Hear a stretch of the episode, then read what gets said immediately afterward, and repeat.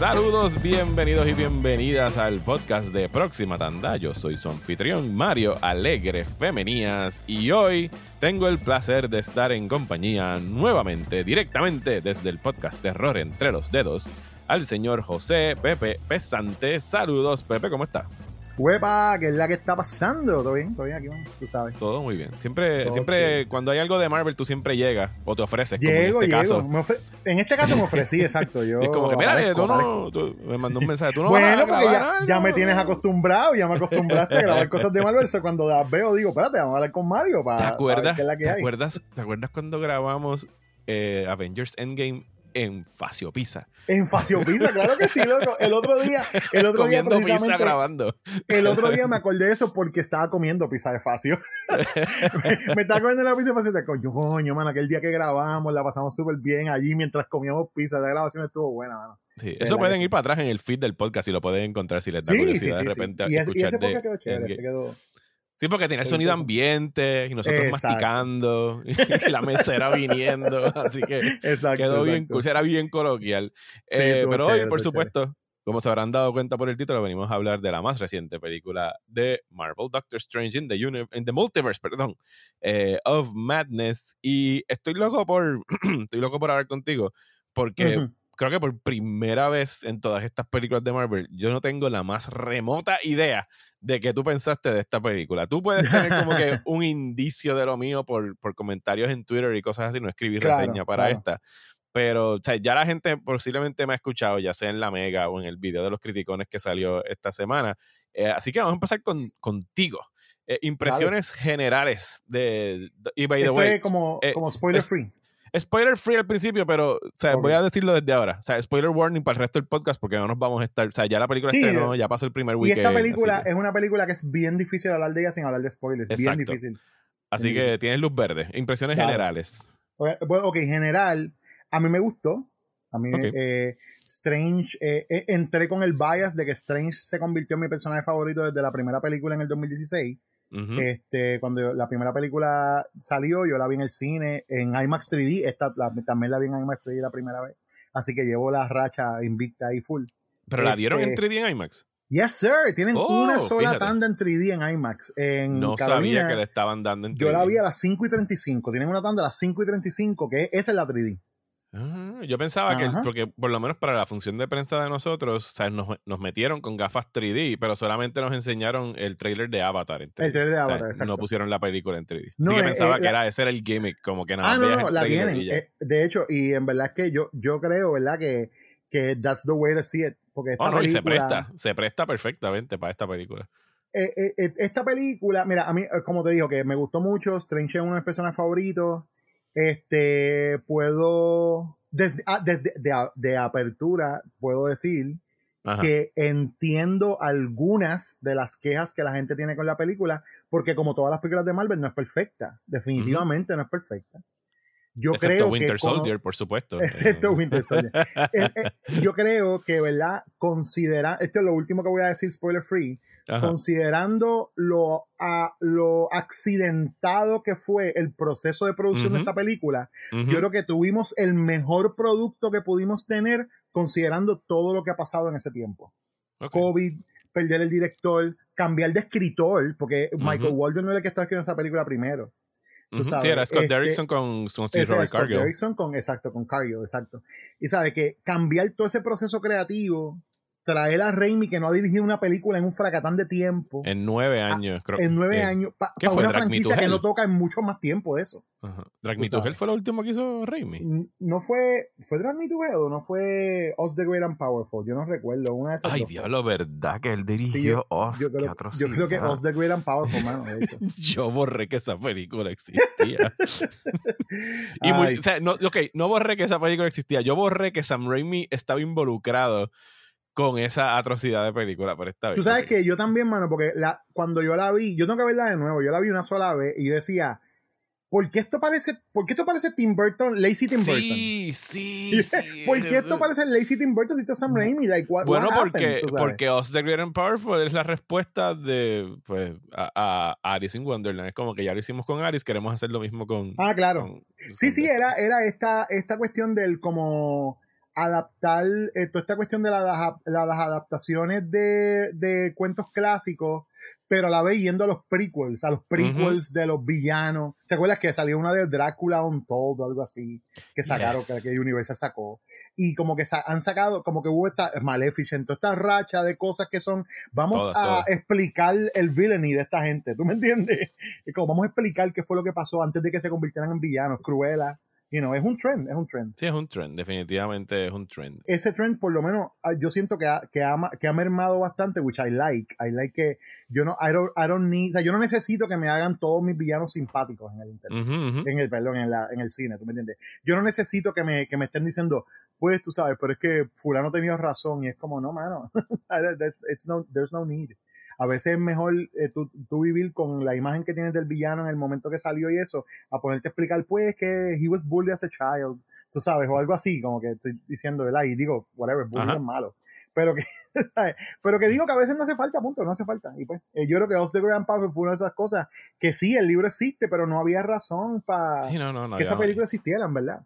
La verdad que a mí había olvidado por completo que Sam Raimi está involucrado en eso. Pero anyway, este, yo creo, eso es lo, ¿verdad? Antes de entrar a la parte de spoilers, era eso. O sea, yo pienso que de, tomando eso en consideración, tomando en consideración lo accidentado que fue todo, tomando en consideración el COVID, tomando en consideración las maneras de grabar estas películas nuevas, y eso vamos a entrar ahorita en eso. Yo creo que el producto que salió es, es muy bueno para, para conocer para, para cuando tú conoces todo lo que pasó, tú sabes, en los tras bastidores. So, overall, I mean, I, I really enjoyed it a lot. Y, y, y sí, ahora cuando empecemos a hablar de los spoilers, pues puedo entrar entonces en la, en, en la, en, en detalles, ¿no? Más específicos.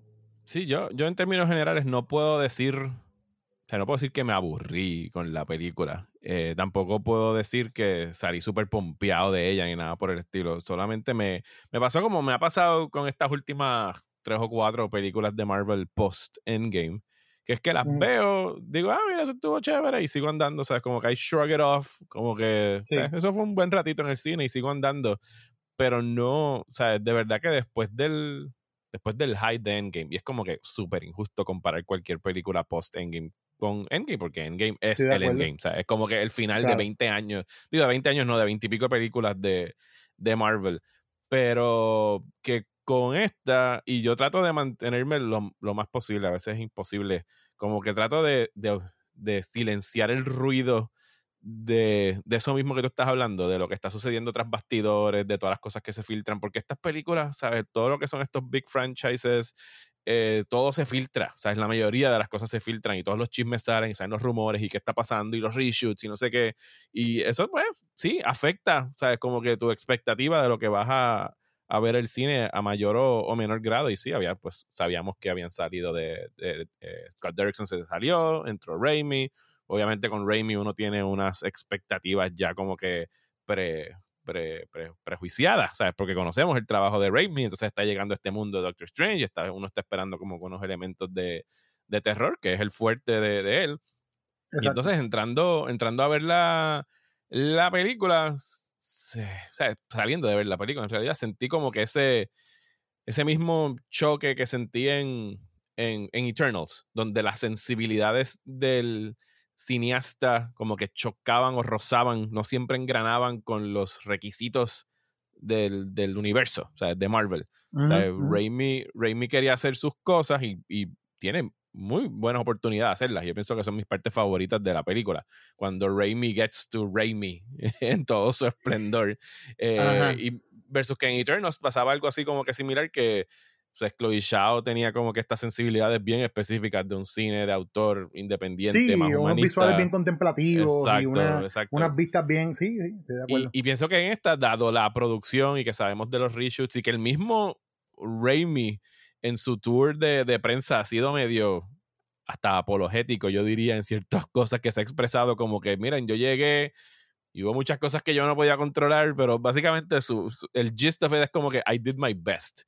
Yo creo que eso está súper bueno, mano. Yo, hay gente, yo, yo he leído comentarios en internet de gente diciendo como que, ah, como que él, él estaba demasiado apologético, actually leí como un comentario de eso, es como, no, hiciste la pero yo digo, mira, yo creo que está bien. Yo creo que básicamente su manera de decir, sin entrar en mucho detalle y sin, y sin burn bridges con Marvel, es decir, yo llegué a este proyecto hice lo que pude dentro del constraint que tengo. Porque let's be honest, a mí me puede encantar Marvel, pero sí, yo no soy ciego, hay un constraint del estudio, hay un comité, tú me entiendes, hay una hay un brain trust, está Feige. Esto no es Evil Dead, donde yo tengo 10 mil pesos y puedo hacer lo que yo quiera. Exacto. Y, y yo creo que mucha gente que viene del lado del cine de género, quería ver esta película porque pensaban que Marvel le iba a dar 200 millones de pesos a Sam Raimi y lo iba a soltar loco para hacer y volver en el, en el MCU. Y, y, entonces esa expectativa, esa expectativa también está mal, o sea, está, es errónea. Yo no, yo, yo no sé en qué está basada, pero definitivamente en la realidad no está basada, ¿entiendes? Entonces, por otro lado... Y eso, mira, eso no es solo Marvel, eso es cualquier producción de estudio de 200 millones de dólares. El director claro, no va a tener. O sea, o sea, a menos que no seas Christopher Nolan o Steven Spielberg. O sea, hay como que a lo mejor dos o tres cineastas que puedes contar con una mano que tienen el, el, el, clout para hacer lo que les dé la gana con 200 millones de dólares. O sea, cualquier, cualquier franquicia de estas grandes que están ahora mismo, o sea, que son, que ¿cuáles son las grandes que están? Jurassic Park, que ahora va a salir una nueva. Fast and Furious. Mission Impossible. Mission Impossible, este, Transformers Baby, aunque están apagadas, tú sabes, Transformers sí fue una franquicia bien grande y vendió un montón de taquilla. Y Star Wars es el otro. O sea, todas estas franquicias tienen su fórmula y todas estas franquicias ya tienen sus cosas establecidas. Y sus restricciones. y sus restricciones. Tú no vas a traer a esta persona y le vas a decir, go crazy, ¿tú me entiendes? Al revés, yo creo que esta, que específicamente, lo mismo que tú señalas de Eternals y lo comparas con esta, yo creo que son pasos necesarios para Marvel dar, para soltar, para ir soltando la estructura que tienen, ¿tú me entiendes? Lo que pasa es, y, esto tenemos que definitivamente, no me queda hacer aquí como un, vamos a entrar en spoilers para poder empezar a hablar de spoilers. Sí, dale, spoilers, dale, zumba. porque yo creo, creo, que sé por dónde va. No, no, porque yo, ok, con todo lo que a mí me gustó esta película, Marvel tiene un problema. Y ya yo, o sea, yo lo admito y lo acepto y está, y estoy facing it head on yo como fan. ¿Cuál es? Ellos tienen un problema en donde la, la franquicia a nivel de la presentación de las cosas, el, el cine o la televisión, necesita un shake-up. Pero ellos están demasiado, yo siento que están demasiado atados a, un, a unas historias que quieren contar que no les permiten soltar ese shake-up porque ya ellos deciden con antemano tantos años, este es lo que va aquí, y esto va aquí, y esto va aquí, y esto va aquí, y eso definitivamente afecta a la creatividad. ¿eh? Yo entiendo que ellos están tratando de hacer, balar una historia de una manera que haga algún tipo de sentido para la gente. Pero está bien loco, o sea, y esto siendo, viniendo de un fan que le encantó Loki, que le encantó WandaVision, que le encantó Spider-Man No Way Home, y que me gustó un montón Doctor Strange the Multiverse of Madness todo el concepto del multiverso sigue estando confuso. Sigue estando confuso. Entonces, entonces Kevin Feige se para en el red carpet del, debut de la película, que yo da la casualidad, porque fue completa casualidad, que ese lunes no estaba haciendo nada aquí en casa y puse, prendí YouTube y decía que iba a empezar el red carpet en como cinco minutos y dije, ah, ponerlo a ver, me puse a verlo y lo dejé en el fondo mientras hacía otras cosas. Y de repente eh, salió Feige y me, se me puse a, escuchar la entrevista. Y cuando Feige dijo, no, porque tenemos que recordar que los eventos que pasaron en No Way Home y que pasaron en, en que van a pasar en esta película son posibles porque Sylvie mató a He Who Remains. ¿Ve? Y yo digo, esa es la primera confirmación oficial de que lo que pasó en Loki es lo que permitió, o sea, de la manera que él lo puso fue, lo que pasa en Loki fue lo que permitió que el spell went wrong. Adicional a que Peter lo interrumpió, que el spell went wrong the way it did en No Way Home, ¿ves? Y que permite que pase lo que está pasando en lo que vimos en, Multiverse of Madness. Es la primera explicación. Entonces, esa explicación también le da fuerza a la teoría de los fans de que el evento de, de la muerte de Hugh Remains concuerda a nivel de tiempo con la escena del final de WandaVision, de cuando ella escucha a los nenes cuando está usando el Darkhold, ¿ves? Ajá.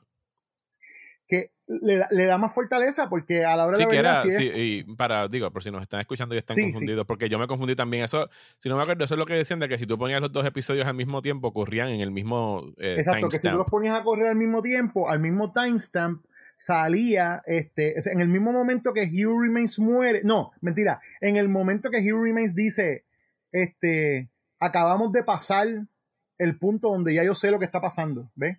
De aquí en adelante, I don't know what's gonna happen. ¿eh?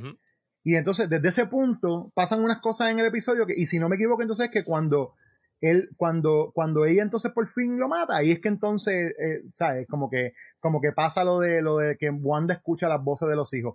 Eso probablemente es completamente coincidencia, ¿entiendes? Una coincidencia de tiempo.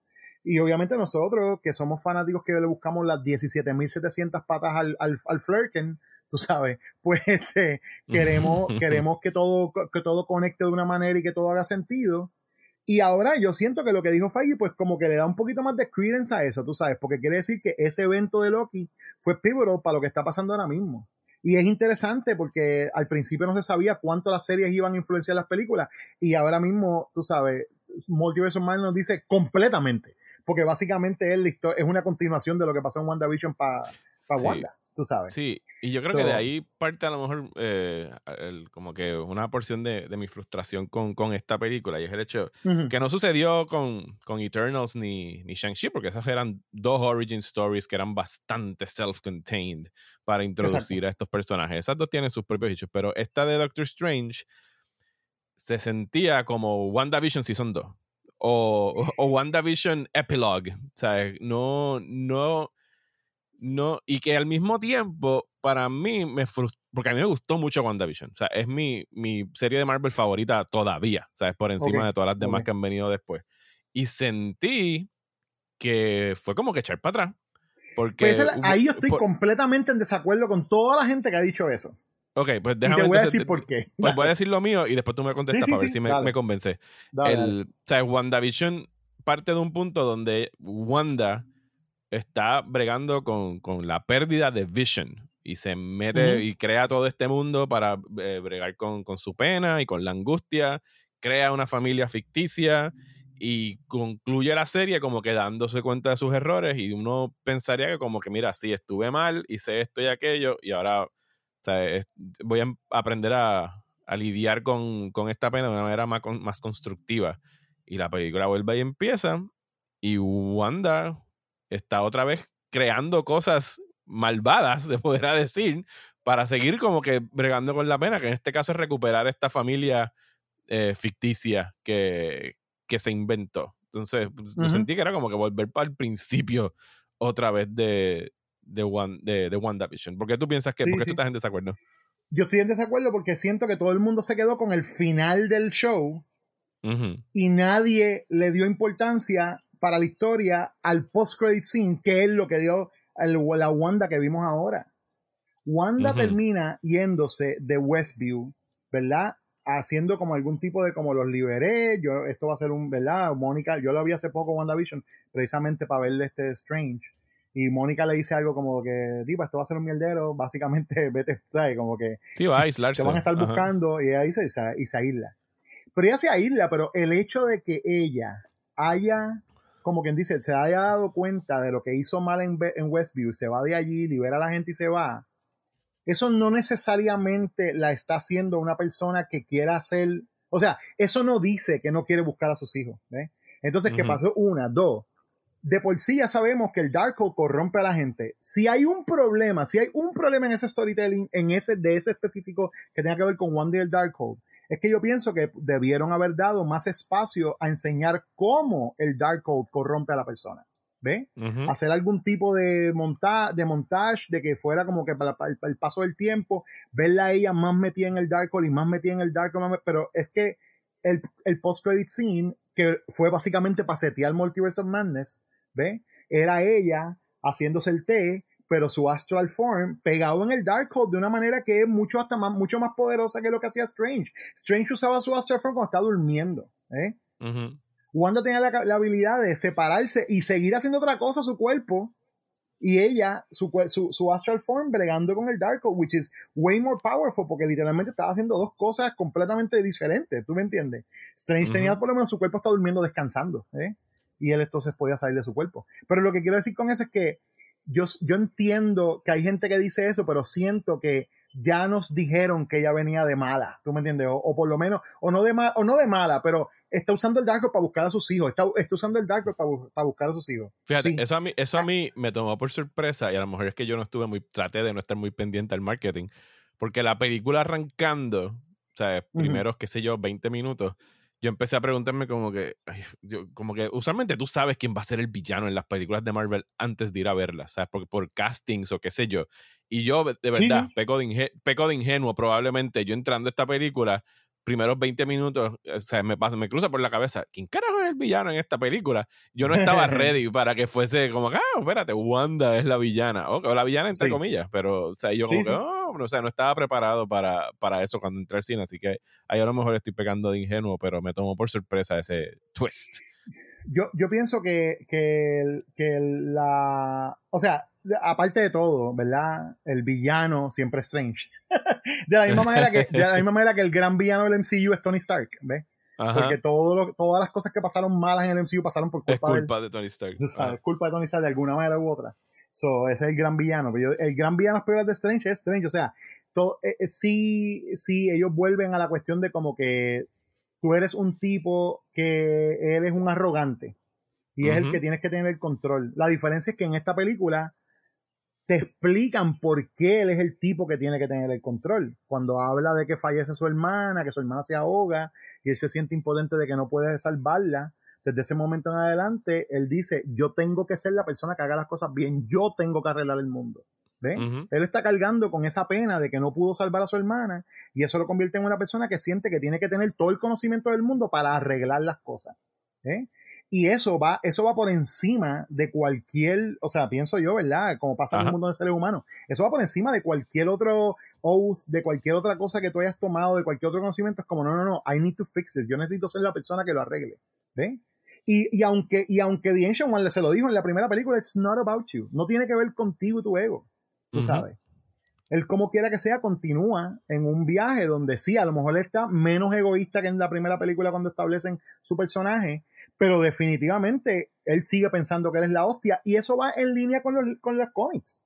Tú sabes, el personaje de Strange nunca ha sido un personaje humilde. Él es humilde cuando pierde. Tú sabes, él es humilde cuando le va mal. Cuando le va mal y tiene que buscar ayuda a la gente y, yo entiendo todo, todo ese trabajo que hizo la película por tratar de dar como que un trasfondo a lo que le sucedió a, Strange, pero al mismo tiempo pienso que pienso que hubo como que y no es que haya pasado demasiado tiempo desde la primera Doctor Strange, pero que necesitaba un capítulo entre medio, porque por ejemplo, cosas como la de, ¿cómo se llama la, la, doctora, la jeva de él?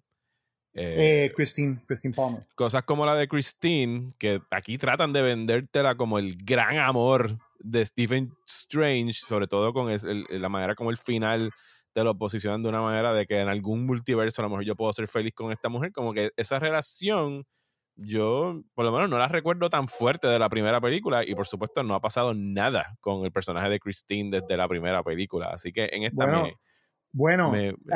ahí, te, ahí te tengo que decir que ah, bueno, sí, es verdad lo que quieres decir, pero what, exacto. Es que esa es la cosa con Marvel, y yo entiendo también la frustración de la gente con eso.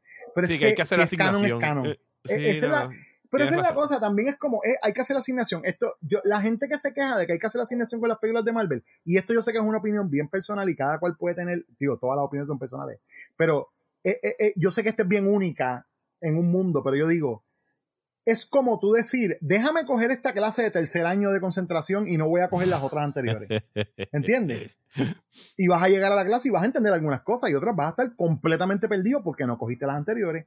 Oye, es está, que está, que está jodido. Claro que está jodido. Está jodido pedirle a la gente que vean veintipico de películas o mira, a lo mejor no tienes que ver todas, pero ver Strange, ver WandaVision, maybe ver Loki, ver What If, para entonces ver esta película. Claro, es, es ¿cómo se llama? No Way Home también para ver esta película Está jodido, claro que está jodido. Pero ¿sabes qué? Esto es lo que yo pienso también. Ya le dimos ese poder a Marvel, ya se lo dimos. Sí, lo, ya se lo, que Yo, lo que yo no ya vivimos en ese mundo, ¿ves? Sí, sí, yo entiendo, yo entiendo eso. Lo que pasa es que.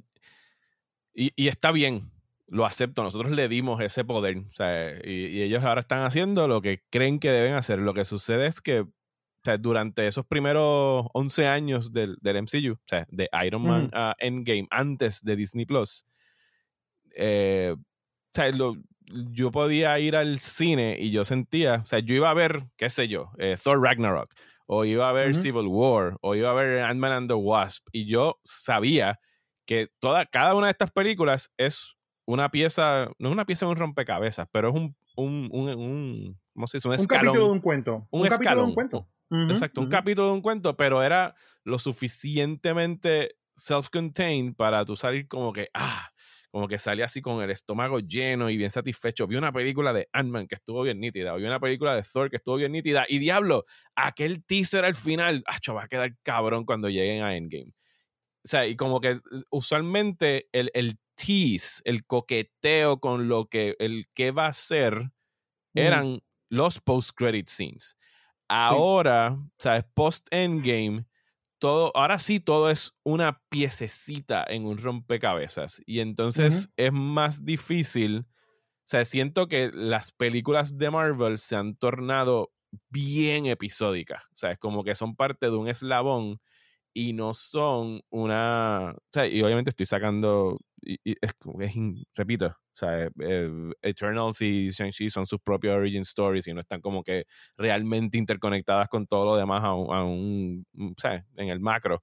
Excepto eh, existir en el mismo universo. Excepto existir en el mismo universo, exactamente. Pero esta Doctor Strange sí la sentí como que, ah, mira, vine a ver un capítulo de televisión. O sea, no sentí que estaba viendo una película. O sea, no, no salí no salí satisfecho del cine, no salí como que diablo, qué nítida estuvo esa película de Doctor Strange, sino como que, ah, vi el epílogo de WandaVision y me setearon un par de cosas más, porque no hemos llegado ni siquiera a los famosos cambios. Me no, no hemos, hablado, no hemos hablado de eso. Ah. me setearon un par de cosas más que yo honestamente I don't know where all of this is going. Eh, entonces veo el calendario de lo ah, que pues viene por ahí en términos de Estás hablando con la persona correcta. Yo te lo voy a poner todo clarito, papi. Ok.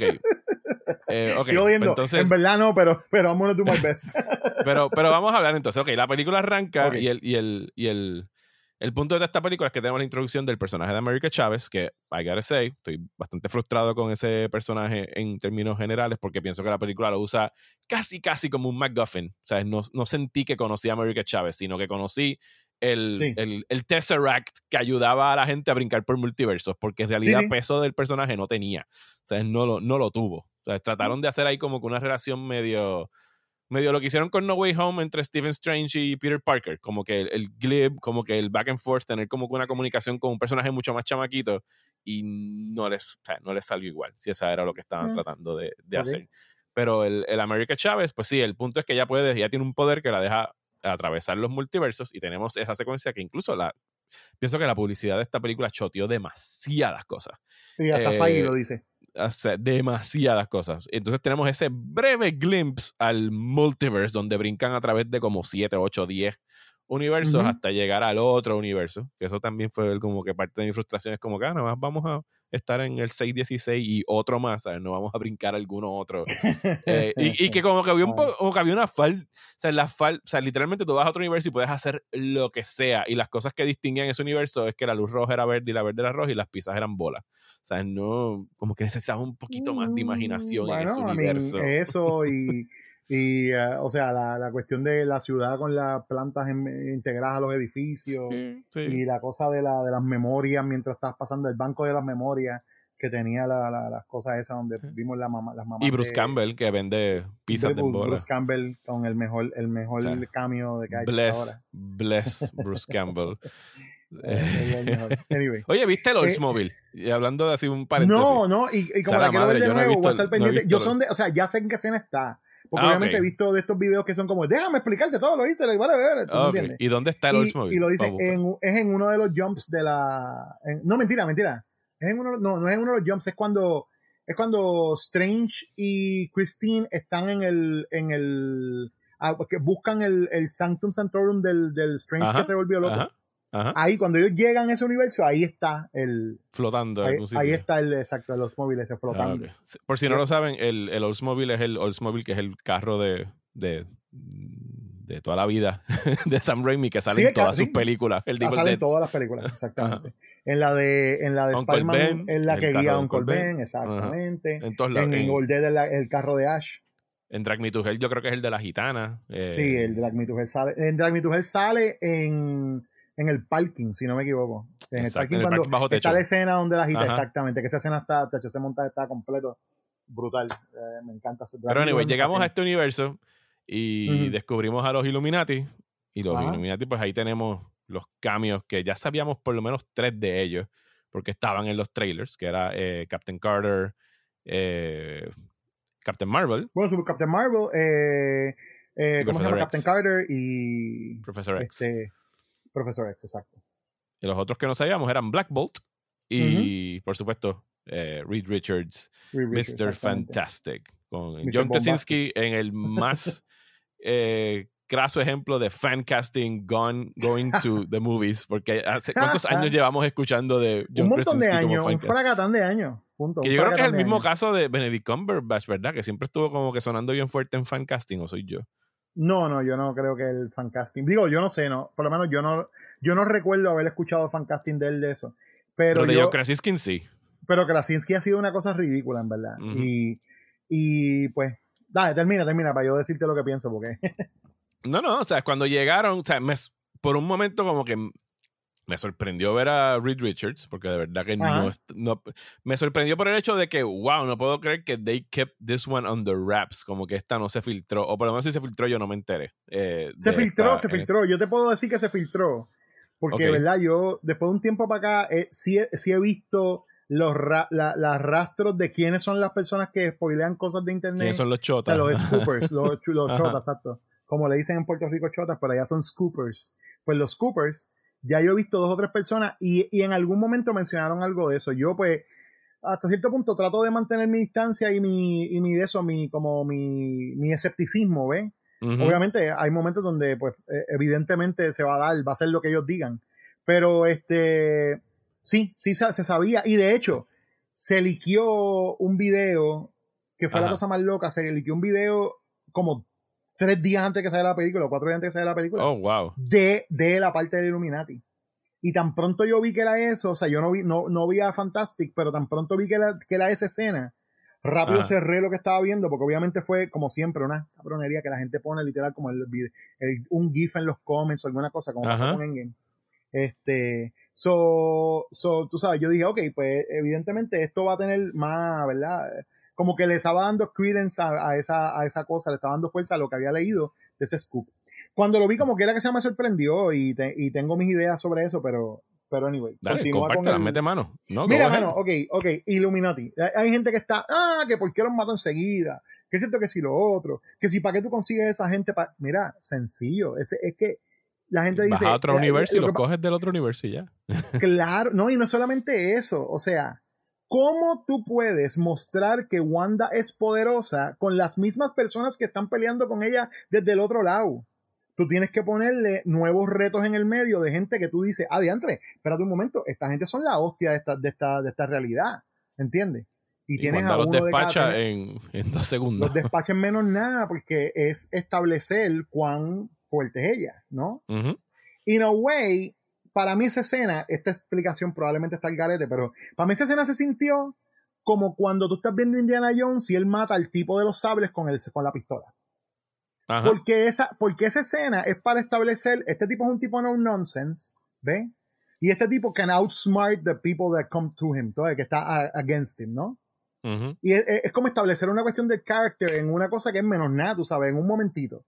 Pues yo siento que eso fue más o menos así, fue una manera de decir, esta mujer de verdad es más poderosa que cualquiera de esta otra gente, tú sabes. Y ella de verdaderamente es un peligro. Tienen que establecerlo, sobre todo porque ellos mismos están como que no, aquí el peligro es Strange, aquí el peligro es Strange. Wanda, se va Wanda, el peligro es Strange. Y de repente llegó Wanda y fue como, ah, mira, llegó la brujita, ¡ay, Dios mío! Y aquí hizo espagueti a aquel, le voló el cerebro al otro, le, le rompió el cuello, a, ¿sabes? Una cosa Picó bien por la mitad a Picó por la mitad. ca- Que de hecho me encanta, mala mía, pero me encantó eso porque así fue que muere Zombie Strange, eh, Zombie, Zombie Steve, eh, Ca- Captain America, en Ajá. el What If que de, de zombies. Ajá, ajá. Muere picado por la mitad porque eh, Bucky le tira el escudo y lo pica por la mitad. So, fue exactamente igual y me tripió eso. Y me tripió, me- ¿sabes? Mira, a la hora de la verdad, lo del Illuminati estuvo bien, es fanservice, claro que es fanservice, y, es- y fanservice es parte de lo que ellos hacen todo el tiempo. Este, yo lo que, lo que, lo que siento emoción sobre eso es el potencial de que establecen, sí, los cuatro fantásticos existen, ¿ves? Sí, los mutantes existen. Es más, sí, hasta los Inhumans existen. A pesar de que la serie fue una mierda, sabes que eso está en algún, en algún momento. ¿Quién es un Inhuman ponga- ahí? Eh, Black Bolt es el, Black el Bolt, líder de los Inhumans, porque él es el, él es el rey de los Inhumans. Ok. Y entonces, este, ¿sabes? También estableces que existe en los Inhumans. Y sí, la serie es una mierda, la cagaron. Eso fue el tiempo ese que tenían la división entre Marvel Television y Marvel Studios. Pero los Inhumans, que siempre en los cómics han sido una, una cosa que para mí, para personalmente ha sido hit or miss, son bien importantes en un montón de storylines. So, ¿sabe? Para, para, para ir en la movida que está haciendo el MCU, que es Marvel se está moviendo cada vez más, si no a comic book accuracy, a lo más cercano a comic book accuracy que tú puedes hacer en una película con un budget determinado. ¿Ves?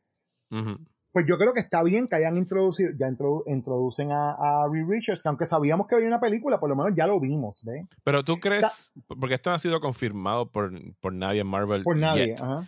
Pero tú crees que sea, no hay nada escrito que Que Krasinski vaya a quedarse Que Krasinski vaya a ser Reed Richards. A lo mejor esto fue, el, este es el Reed Richards de este universo y that's it. Pueden castear a otra persona. O sea, tienen todo el potencial de hacerlo. Totalmente. Yo, yo creo que... y, yo creo que es importante en el sentido de que, o sea, para que tenga consistencia con, por ejemplo, No Way Home. O sea, son tres Spider-Man distintos, tres actores distintos. No tienes que tener necesariamente. O sea, sí, Stephen Strange era el mismo y Mordo también, pero no es obligado. Claro, y yo, yo creo que, que, la cuestión con los, con los variants es que ok, una confusión que hay, o, una confusión que tiene mucha gente, incluso yo la tuve en algún momento, es que yo decía, las primeras tres fases del MCU fueron bien claras, y eso tiene que ver con lo que tú dijiste ahorita de la cuestión de los capítulos, de cómo estoy viendo una parte de este cuento grande, pero también como, como película funciona sola, ¿verdad? Como, como tú dijiste. Esa, esa parte estaba bien definida porque el quest está definido. ¿eh? Sabemos de Thanos desde el principio casi. Thanos sale en el post-credit scene de, Avengers, ¿no? De Avengers. Este, dándose la vuelta y sonriendo, tú sabes. Que eso fue en el 2012. 2010 y no tuvimos el desenlace 2012. ¿Fue 2012 Avengers? Sí, 2008 a, Iron Man y Hulk, 2000, 2000, 2008, 2010, 2010, eh, perdóname, 2000, Sí, exacto. Fue 2012 porque eh, la, después fue, antes fue Captain America, sí, 2012. Anyway. Sí, porque este año se cumplieron 10 años de ella. Ok, ok. Este, so, eh, sabemos de Thanos de ese tiempo. El issue que tenemos ahora mismo con el multiverse es que, y esa sí te la doy, Marvel se ha tardado demasiado en explicar qué es lo que está pasando. O sea, en ponerlo bien claro. Por eso para mí fue bien, por eso para mí fue importante escuchar a Feige decir, todo esto está pasando por esto, porque ya me está dando a mí una idea de para dónde va el mapa. Sí, para mí, lo que yo puedo entender de eso, lo que yo puedo entender de eso es que el Big, el Big Bad va a terminar siendo Kang the Conqueror, ¿ves? En, de, estas dos, de estas dos fases o tres fases, lo que sea que cubra este, esa épica de Kang. Porque va a seguir siendo time travel. Mientras, mientras haya time travel y haya multiverse elements y haya toda esa cosa, las películas siempre van a terminar siendo hasta cierto punto confusas. Lo vimos en Endgame. tú, no sabes la, cantidad de think pieces que habían en internet de la gente peleando de que si el time travel de Endgame era correcto o no era correcto. Que si la teoría de los multiversos era correcta o no era correcta. Tú sabes porque esto no son temas claros. Es más claro cuando tú tienes un heist, cuando tú tienes una, un cuento de venganza, cuando tú tienes una, un political thriller, todas esas cosas son claras. Y el MCU estableció unas películas que tenían unos géneros, como unos subgéneros dentro de ellas. Winter, Winter Soldier es un political thriller, la, de, la primera de Ant-Man es un heist movie. Este, bueno, la segunda de Ant-Man también, básicamente un heist movie. Este, tú sabes, tienes la, la, la hasta cierto punto puedes decir sci-fi slash period de Thor, porque tienes toda esa cuestión de, los en Asgard que parece como bien shakespeariana, tú sabes. Y tienes el period piece literal que es Captain America, que es en los 40. So, tú tienes todas estas películas que fueron basadas en diferentes épocas y con unos estilos bien específicos. Pero eso se fue, eso se fue eh, desvaneciendo para el cine. ¿ves? Sí, tienes Shang-Chi, es una película de artes marciales. Pero Black ¿qué fue Black Widow? Black Widow fue una película, que fue básicamente una película de espionaje. Que es Winter Soldier Jr., tú sabes, Winter Soldier de Capri, you know. básicamente. sí, y a mí me gusta Black Widow, pero a mí le entiendo todos los flaws que tiene. O sea, verdaderamente, yo, yo, la puedo ver y me entretiene. Pero it's not great. Tú sabes, definitivamente it's not great. Este, por lo menos para mí no, no lo es. y este, ah, Shang-Chi es artes marciales. Pero entonces Eternals, ¿qué es Eternals? Eternals es una película que tuvo un montón de, de oportunidades y some of them were, algunas fueron ejecutadas bien y un montón de ellas no fueron ejecutadas exitosamente. Estás balanceando demasiados personajes, tienes una historia que el estilo, es definitivamente el estilo de la directora no, o es el clash más fuerte, yo pienso.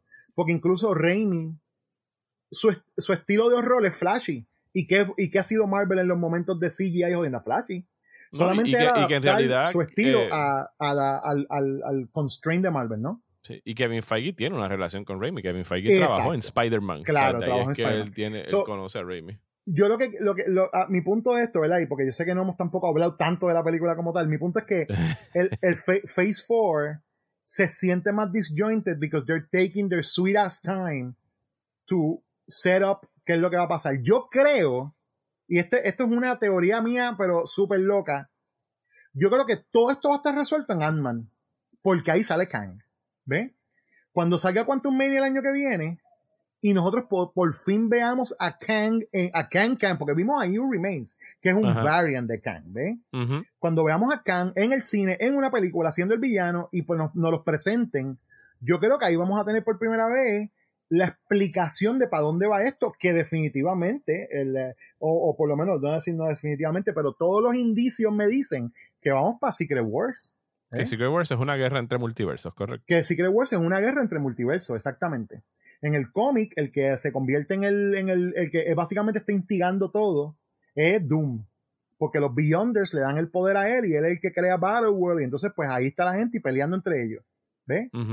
Pero, pues obviamente, Doom no, han no they haven't introduced Doom yet. O sea, no han hecho Fantastic Four. Pero puedes ir introduciendo Fantastic Four. Y entonces tienes a Kang, que, que es el tipo que brega con toda la cuestión de multiverse. Que es el personaje que más cerca está atado al concepto del multiverse y del time, time travel en, la, en, en, los cómics de Marvel. O sea, hay un Council of Kangs, tú sabes, hay, hay, tantos, hay tantas variantes de Kangs que hay un concilio de Kangs de todos los multiversos, tú sabes, que, que, pelean entre ellos y toman decisiones odiando en los cómics. Es una locura. Este, because comics. Este, y, ¿sabes? Yo creo que eso es lo que, ir donde vamos, pero se han tomado demasiado tiempo en explicar, porque sí, sí, hay cosas también relacionadas entre ellas. Hay unos conceptos que tienen que ver con la cuestión del free will versus determinism, que están en, que está, que está en Loki, que estuvo en Moon Knight, que, está hasta cierto punto está en Wanda, en WandaVision, porque tú estás hablando sobre lo que fue su vida versus lo que ella quería que su vida fuera. Este, y tiene todos estos conceptos que están ahí, que se repiten. Otra cosa que está, otro, otro de los temas del, del, del, del, del fourth phase ahora, phase 4, es la cuestión de los dioses. Estamos hablando de dioses por primera vez, no solamente con Eternals, pero con Moon Knight. Acá se menciona varias veces que Wanda tiene el poder de un dios, o lo dijeron creo que al final de, de WandaVision, y está, ¿sabes? Y está toda esta cuestión, hay, hay todo un push hacia un lado más cósmico de todo lo que para mí es una de las razones por las que, siento que dentro del Phase 4 se, se. y cósmico y mágico, ¿no? Porque cósmico también puede ser Guardians y eso es más. Y eso es más sci-fi. Este.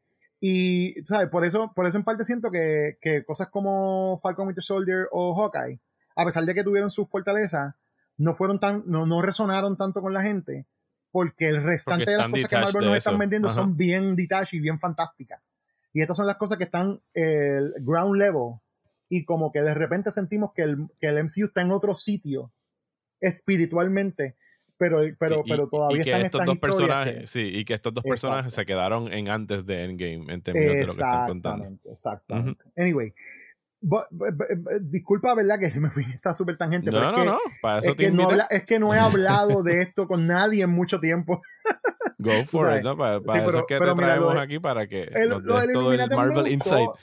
gracias, gracias. No, mira, mano, a mí lo, de Illuminati me gustó. O sea, yo pienso que está bien. establecen que esos personajes existen, que los vamos a poder ver en algún momento de nuevo. Este, yo pienso que sí, que eh, hasta ese punto, pues era si tú estás siguiendo, ¿verdad? Lo que está, lo que está pasando en la historia, era necesario que, que pasara eso, porque Strange va y dice, este es el peligro, y dicen, ¿qué te pasa a ti, tipo? What the hell are you talking about? Ese no es el peligro, el peligro eres tú. Y de repente llega ella, oh, by the way, ¿te acuerdas que te dije que el peligro era ella? Pues mira, ahí está, ahí está el peligro, coge ahora. Tú sabes, está bien, yo creo que eso, eso estuvo súper bien. La, la es que la gente tiene este, este lofty, la gente se, se pega a los personajes tanto y los adora tanto individualmente y tienen la nostalgia y esas cosas que, que un montón de gente sí le chocó que los mataran tan rápido, ¿ven? y entonces pensaron como que, ah, ¿para qué los trajeron? a mí tanto no es el, el, choque de que los hayan matado, porque, y esto es una, o sea, esto es una realidad de, de, de los cómics, por supuesto. El hecho de que de que nada importa y todo importa. O sea, pueden matar al personaje que sea aquí y, ya las películas lo están implementando y es como que no importa, vamos al multiverso whatever y lo traemos de aquel multiverso y como que nadie, o sea, de aquí para abajo la verdad es que nadie nunca verdaderamente muere. O sea, todo el mundo es eh, eh, reemplazable y yo estoy apostando aquí ahora. O sea, contigo. Te voy a apostar, digo, no, a lo mejor no me coges la apuesta, pero yo apuesto un pesito. porque estoy parado.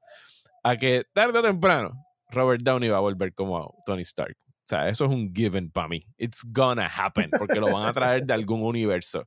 It's gonna happen. Marvel va a abrir sus arcas y le van a poner frente a Robert Downey 50 millones de dólares y le van a decir, por favor, necesitamos una hora de tu tiempo para que salgas en whatever. En Secret Wars, cuando salga la película de Secret Wars, Robert Downey Jr. va a hacer un cameo ahí. I'm sure o, old, man, old Man Stark, algo así como Old viejo ya y eso, sí, un Old Man Stark de, otra, de otro multiverso. Sí, es, posible, y, es, posible, y el cine va a explotar. O sea, va a ser es posible, es posible. Porque estos, eh, estos momentos están hechos pues para eso. O sea, y yo estoy, yo estoy en una función de prensa, yo no estoy en una función llena.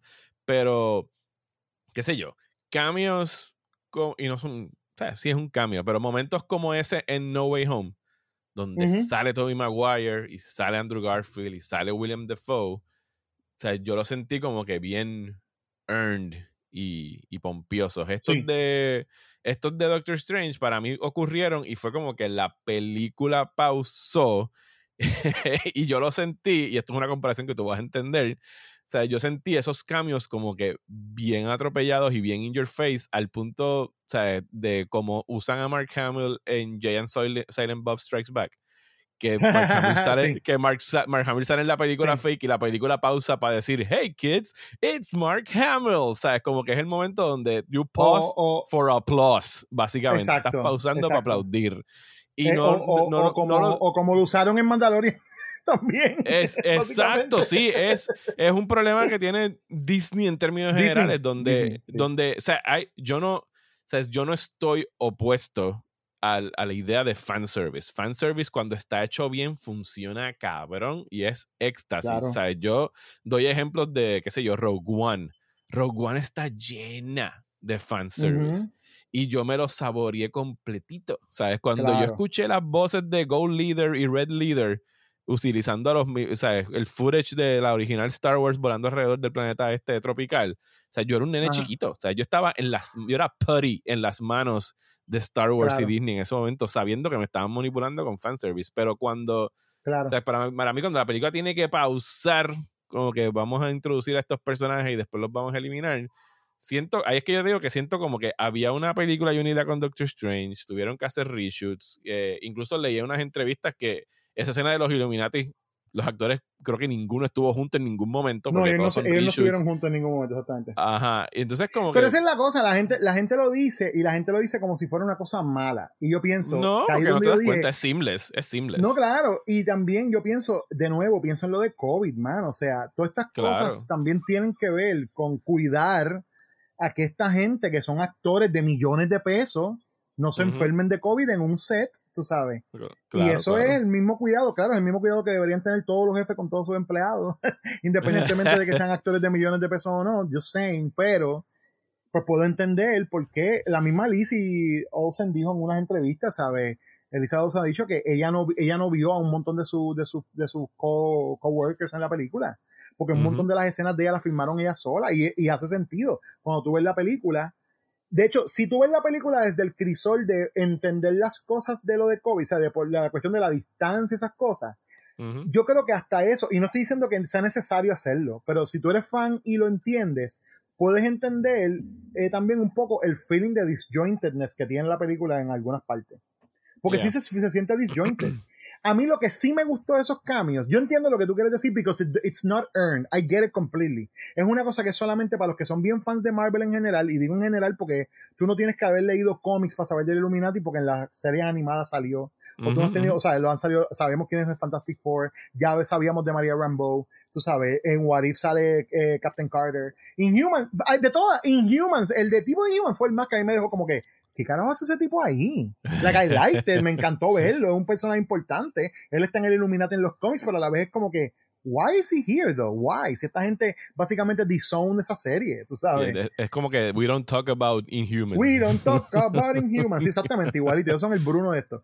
Pero tú sabes, este, eh, pero a mí me gustó que pasa eso y ya no descarrila la película tanto de sacar, o sea, no le quita a la película el foco a Strange y Wanda, ¿ven? y de hecho, después de esa, de esa, secuencia es que viene como que el tercio favorito mío de la película, que es cuando Doctor Strange se convierte en eh, slasher film slash eh, witchcraft movie, porque tenemos toda esa secuencia de Wanda persiguiendo a Strange eh, a través de, del compound de los Illuminati que es, un, o sea, es un horror movie. Y, y, después yo, al otro día de Doctor Strange, yo me puse a ver Army of Darkness, que hace años que yo no la veía. Muy bien. Y, y, era como que, espérate, si esto está, o sea, hay un libro maldito, hay una versión zombie del protagonista, Por eso, hay, una, hay una mujer buena que se convierte en mala.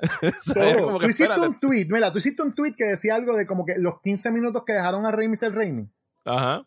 Y desafortunadamente, te lo voy a decir, y yo te adoro porque tú eres mi pana, esa que yo te adoro hasta, hasta, la muerte. Zumba. Oye, pero estaba en el cine y tan pronto salí del cine, yo dije, ¿qué carajo le pasa a Mario de 15 minutos ni 15 minutos? Esta película completa es Raimi, cabrón. Esta película tiene más Raiminismos que ninguna otra cosa que yo he visto en mi vida. los Souls of the Dam son directo de Evil Dead. los Souls of the Dam son directo de Evil Dead. La parte donde ella sale por el espejo, que estuvo cabrón.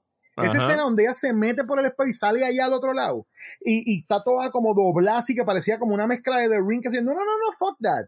Rainy did it first and he did it lo, better. Lo, voy a aumentar a 30 minutos, no fueron me retracto bueno, está bien. Ya me siento un poquito mejor, porque una película de dos horas, 30 minutos. No, no, yo, o sea, yo de verdad, eh, eh, eh, y es una cosa que te iba a decir ahorita, pero lo había, lo había guardado para este momento. Cuando yo salí de la película, yo salí bien satisfecho yo entiendo que tú no, pero mi satisfacción fue esta. Mi primera satisfacción, a pesar de que Strange es mi personaje favorito, me encantó, yo dije, acabo de ver una película nueva de Raimi, no lo puedo ni creer, ¿ves? Fui al cine a ver una película nueva de Sam Raimi, que no ha dirigido algo en un montón de tiempo y que la última cosa que dirigió es mala. Y es como que, oh, mano, Raimi's back. I feel so, like, de verdad fue como, it was, eh, yo me sentía que era como que, como si algo estaba como washing over my soul cada vez que yo veía esos Raimi mismo en la pantalla. Y yo me sentía como tan lleno y tan feliz. Es que he takes it ah. up to 11 en ese momento. de hecho, el mejor uso de magia en cualquier película y serie de, de, Marvel. Sobre todo la batalla musical de los Strange. La batalla musical, mano. Estuvo bien cabrón. O sea, eso quedó brutal. O sea, como se estaban tirando este notas, en eh, los conceptos que utilizan. O sea, obviamente lo, las, las mierdas estas, yo no sé, no me acuerdo si le tienen algún nombre, pero los espectros estos malditos negros, el Black Goo que se apodera de, de Strange entre una dimensión y la otra, que lo acompañan a, a este mundo y que eso es puro Raimi. Bueno, eso es lo que te digo, the souls, son the souls of the damned. Lo que la, la, los ghouls esos que después forman la capa, que él hace, él hace el cloak de ellos. Eso estuvo brutal y eso es, puro Raimi. Eso es puro sí, Mira, lo que faltaba que dijera era join us, join us. Eso es lo que faltaba que dijera. dead by dawn, dead by dawn. Eso es lo que faltaba. Yo ahora vi en el cine y dije, esto podría cagar a par de niñitos en esta sala. Bien cabrón, loco, bien cabrón, bien cabrón. Bien cabrón, de verdad que sí. Y yo lo pensé, yo dije, y de hecho, ahí está, yo no leí el artículo, vi el titular y me dio mucha gracia. Leí algo que decía algo como, ¿qué, qué, qué hizo Disney para que este Marvel, que para que le dieran a Doctor Strange este PG-13 en vez de PG-13? Sí, esos artículos yo estoy como que, miren. Eh, eh, Estupidísimo, mano. No, no, ¿sabes? no es para tanto, Corillo. hace, Un, hace un mes vimos The Batman y yo diría que esas, o sea, es todo, sea, es todo depende del tono en el que tú trabajes, ¿sabes? Claro. The, Batman es una película pues más seria, más violenta, ¿sabes? la, manera, la manera como el Riddler mata a la gente es fucking taking out of seven, ¿sabes? De películas de serial killer. De verdad que sí. Sam Raimi, su, su manera de toda la vida de combinar humor con horror, eso, ¿sabes? No, eh, y de la manera que lo hizo aquí, porque obviamente no se puede tirar de pecho como lo ha hecho en las otras películas, pero o sea, esto es, está firmemente en el territorio PG-13, ¿sabes? Por favor, no, no, no, esto no merita una R. No, no, no meritaba, pero, y, pero, pero definitivamente sí tiene muchos más reiminismos de los que, de los que mucha gente piensa, porque incluso, mira, todo el mundo, sí, hemos hablado de los ghouls, hablamos de, ¿verdad?, de la parte del espejo. Hay una cosa que es súper Raimi, que es la parte donde estamos viendo a la otra Wanda con los nenes y la cámara como que se esconde detrás de la, de la escalera. Ajá, ajá. es un, un eh, sí, el, point of view, el, point of view ese POV que, ese POV que él hace que es como que como que se como que sale el, el mal o lo que sea, pa, y vuelve y se esconde detrás y vuelve y sigue y hace esos, sí, la, cámara acechando a, los actores. Exacto. Eso es puro, pero puro, puro Raimi. Desde, desde Evil Dead, este tipo tiene el estilo mangao ya. O sea, de su primera película, which is en verdad es una cosa bien loca. que lo tira también en Spider-Man 2. Lo tira cuando, tiene, cuando tiene el point of view de el point of view de los tentáculos de, claro, claro, claro. Sí, esa, escena de, la, de, la, transformación de Doc Ock, eso es puro Evil Dead. Eso fue el sí, eso, eso, es Evil Dead. Eso es Evil Dead completo, definitivo. ¿no? Y, esta, y esta tiene un montón de cosas así también. O sea, que, que a mí, eh, eh, mi satisfacción fue primordialmente por eso. Y segundo, porque, pues, por lo que conté al principio, dentro de lo complejo que pudo haber sido hacer esta película, yo entiendo que tuvimos el mejor producto que pudo haber salido, que pudo haber sido mejor. Claro, siempre todo puede ser mejor. Pero, ¿sabes? Yo, yo, yo no estoy, yo no estoy tan frustrado como un montón de gente está. ¿eh? I am satisfied, I want to see it again, I haven't seen it again. Estoy loco por verla otra vez. Estoy loco porque salga en DVD, en Blu-ray para tenerla tú sabes, estoy, eh, a, mí me encantó, a mí me gustó mucho, me gustó mucho. y tampoco estás, eh, tampoco estás como, ¿quién fue? Eh, Gabriel, de allá de terror, dijo que era como su película favorita de Marvel. Él dijo que era su segunda favorita, y está bien, o sea, su segunda favorita, su película favorita es Winter Soldier, por eso que también, o sea, lo entiendo, Winter Soldier es la mejor película. Podríamos decir casi objetiva, es bien difícil decirlo objetivamente, pero yo creo que hay un consenso entre un montón de fanáticos de que es la película que, que mejor se mueve a nivel de trama, a nivel de acción, a nivel de coreografía. Cada vez que yo, cada vez que yo vuelvo a ver Winter Soldier, eh, yo no, o sea, el ritmo de esa película está tan cabrón. O sea, sí, de verdad que sí. Es, como que acción, trama, acción, trama, acción, acción, acción, trama, ¿sabes? Como que no, no, no pierde no hay un minuto mal gastado en esa, en esa película de Marvel, pero ni uno. Y ahora que tú dices, y ahora que tú dices eso, ahí, ahí yo puedo entrar en una cosa que te puedo decir completamente que no, no es que no me gustó, pero esto definitivamente fue eh, eh, eh, un, un, detractor de mi felicidad con la película. Esta película necesitaba fácilmente media hora más. Oh, sí. El pacing de la este película en unas partes es bien frenético, al punto. El principio, el principio, es desenfrenado. y, está bien porque hay un, en el principio hay un feeling de, de roller coaster, ¿no? Hay un feeling de, hay un feeling de que la película es exactamente lo que Martin Scorsese decía, una atracción de, una, de un amusement park. And that's fine. Ese, Recuerden que darse un shot cada vez que se menciona Scorsese en una reseña de Marvel. Exactamente. Este, ¿sabes? Y and that's fine. O sea, esto es un blockbuster movie, esto es una película de verano, esto es una película para verla con las gafas 3D, el bucket popcorn de, bucket de popcorn gigante y qué sé yo, y pagar 75 pesos por el refresco, tú sabes. Este, e, eso está, para mí no tengo ningún problema. Pero verdaderamente sí, estoy de acuerdo que necesitábamos más tiempo con América para entender ese personaje mejor, para que tuviera una mejor introducción y no fuera un McGuffin. Necesitábamos a lo mejor un poco de, de, de un poquito de adentrar un chispito más en, en, no tienes que darme WandaVision parte 2, o sea, no tienes que darme WandaVision completo, un resumen completo. Eso no es sí, pero tiene, eh, oye, eso se resolvió con una línea de diálogo, o sea, con una explicación de, mira, Wanda está obsesionada con este libro y lleva, qué sé yo, cuántos meses nada más que leyéndolo. Alguien que venía a decir lo que estaba pasando por la cabeza de, Wanda. Yo creo que esta película, ¿verdad? Y es una cosa que, de, de, nuevo volviendo al punto de cuando uno sabe las cosas que han pasado tras bastidores, que entre lo que he leído y lo que he escuchado, sé que hubo, además de los reshoots, que, no, que yo entiendo que también la gente hace un fostró por los reshoots y como que los, los reshoots son una cosa normal en Marvel. Si en el, no sé si lo habíamos hablado la otra vez, pero en el libro de The, Story of Marvel Studios, que yo lo tengo, está bien, bien bueno. Y una de las cosas que hablan en ese libro es que desde la primera película que ellos hicieron, que fue Iron Man, ellos siempre tienen tiempo y budget para reshoots. Ellos no hacen los reshoots tipo otros estudios que monto algo y después que va para test, vuelve para atrás y hacemos reshoots. Ellos sí hacen reshoots así. Pero todo eso está, scheduled dentro de la producción de la película. ¿Tú me entiendes? Ayer, yo estaba leyendo un artículo de alguien, un bloguero que habla específicamente de efectos especiales. Eh, acerca de, pues que sí hemos visto, no solamente en Marvel, sino en el cine en general, y esto pues tiene una, tiene cola, porque los, ¿sabes? Los, la gente que trabaja en efectos especiales están súper underpaid, no están unionados, abusan bien cabrón de esos estudios, los, los montan y los desmontan y se van a quiebra cada rato porque abusan de todos los artistas que están trabajando en eso, o sea, son de la gente peor pagada en la industria y, que, y de los que dependen mucho en términos de producción, porque estos blockbusters necesitan el trabajo de todas esas casas de, efectos especiales.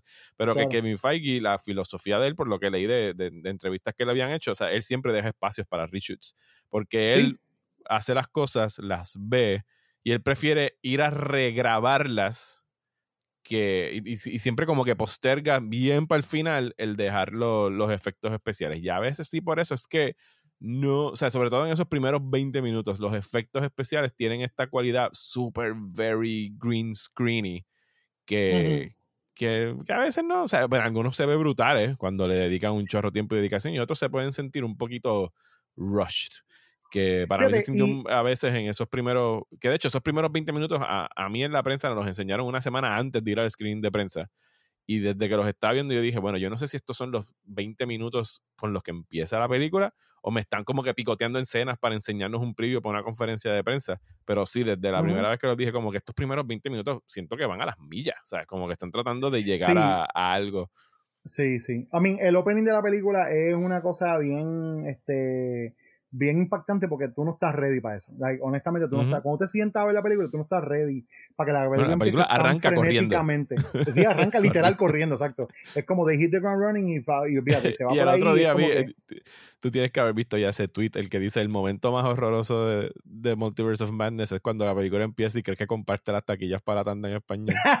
Loco, mira, me pasó, me pasó. Yo estoy, a mí me pasó, a todo el mundo le pasó.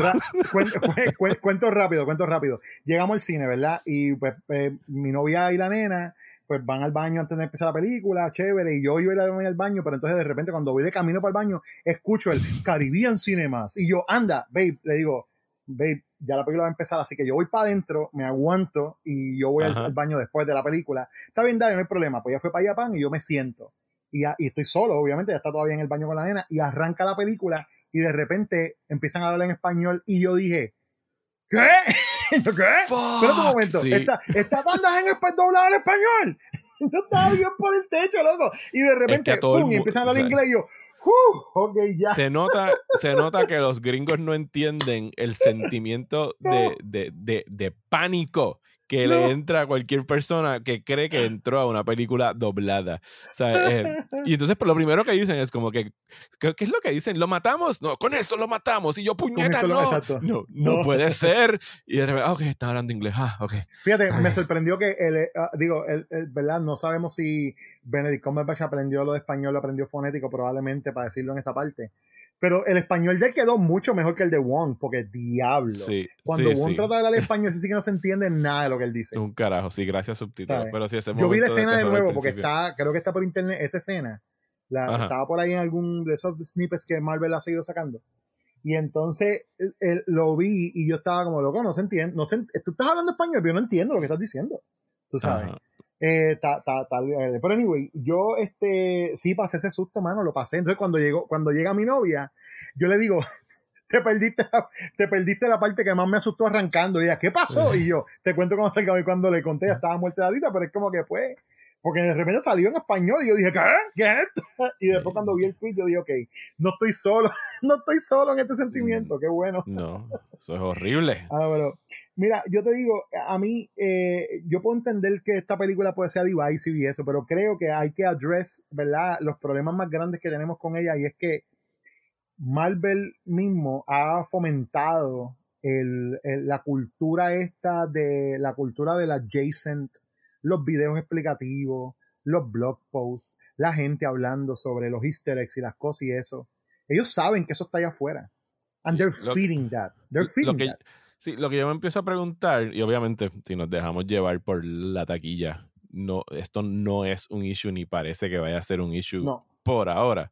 Es, ¿sabes? Porque Marvel hizo muy buen trabajo durante esas veintipico películas de traer a gente que no le importaba un carajo los cómics a disfrutar del MCU. O sea, es como que la o sea, gente que en su vida había abierto un cómic, pudieron ver un chorro de películas hasta llegar a Endgame y por eso es que Endgame se convirtió en la película más taquillera of all time, porque, o sea, ellos evangelizaron y conquistaron público que no eran parte del geek culture. O sea, y eso es un trabajo bien cabrón. Pero en esta fase post-Endgame, donde, y, donde hay que donde hay que estudiar y hay que hacer las asignaciones y hay que estar al día con las series de televisión y con los videos que salen aquí y a lo mejor no te interesan ver muñequitos, pero tienes que ver What If porque ahí es que está el backstory sobre el romance de Doctor Strange eh, con... Se me olvidó el nombre otra vez. Christine. con Christine. Eh, pues que no sé, o sea, cuán o sea, Kevin Feige salió del CinemaCon hace, no sé cuándo fue el CinemaCon, hace dos o tres semanas, y se fue a un retreat a no sé qué mansión con el Creative Team de Marvel a planear los próximos 10 años de Marvel. Sí, él está, viendo, está siendo bien exagerado, ¿verdad? O sea, a planear los próximos 10 años, Corillo. O sea, no sabemos si va a haber un planeta en 5, pero o sea, va a haber, hay 10 años por lo menos de películas de Marvel eh, yo creo que la gente, yo creo que todos tomamos ese comentario de la, o sea, yo creo que ese comentario lo dijo más jodiendo y todos estamos pensando que verdaderamente ellos están planificando 10 años de película. Yo, I mean, evidentemente el COVID nos ha mostrado que todo, o sea, no importa los planes que tú hagas, siempre va a haber una manera de que, de que se jodan los planes, uno, y que dos, que, que, las compañías que más dinero tengan, pues se adapten. Ellos se adaptaron, pusieron cosas en Disney Plus, tú sabes. Claro, claro, claro. A lo que iba era que no sé cuán cuánto ellos de verdaderamente estén apostando a que el público can keep up with them.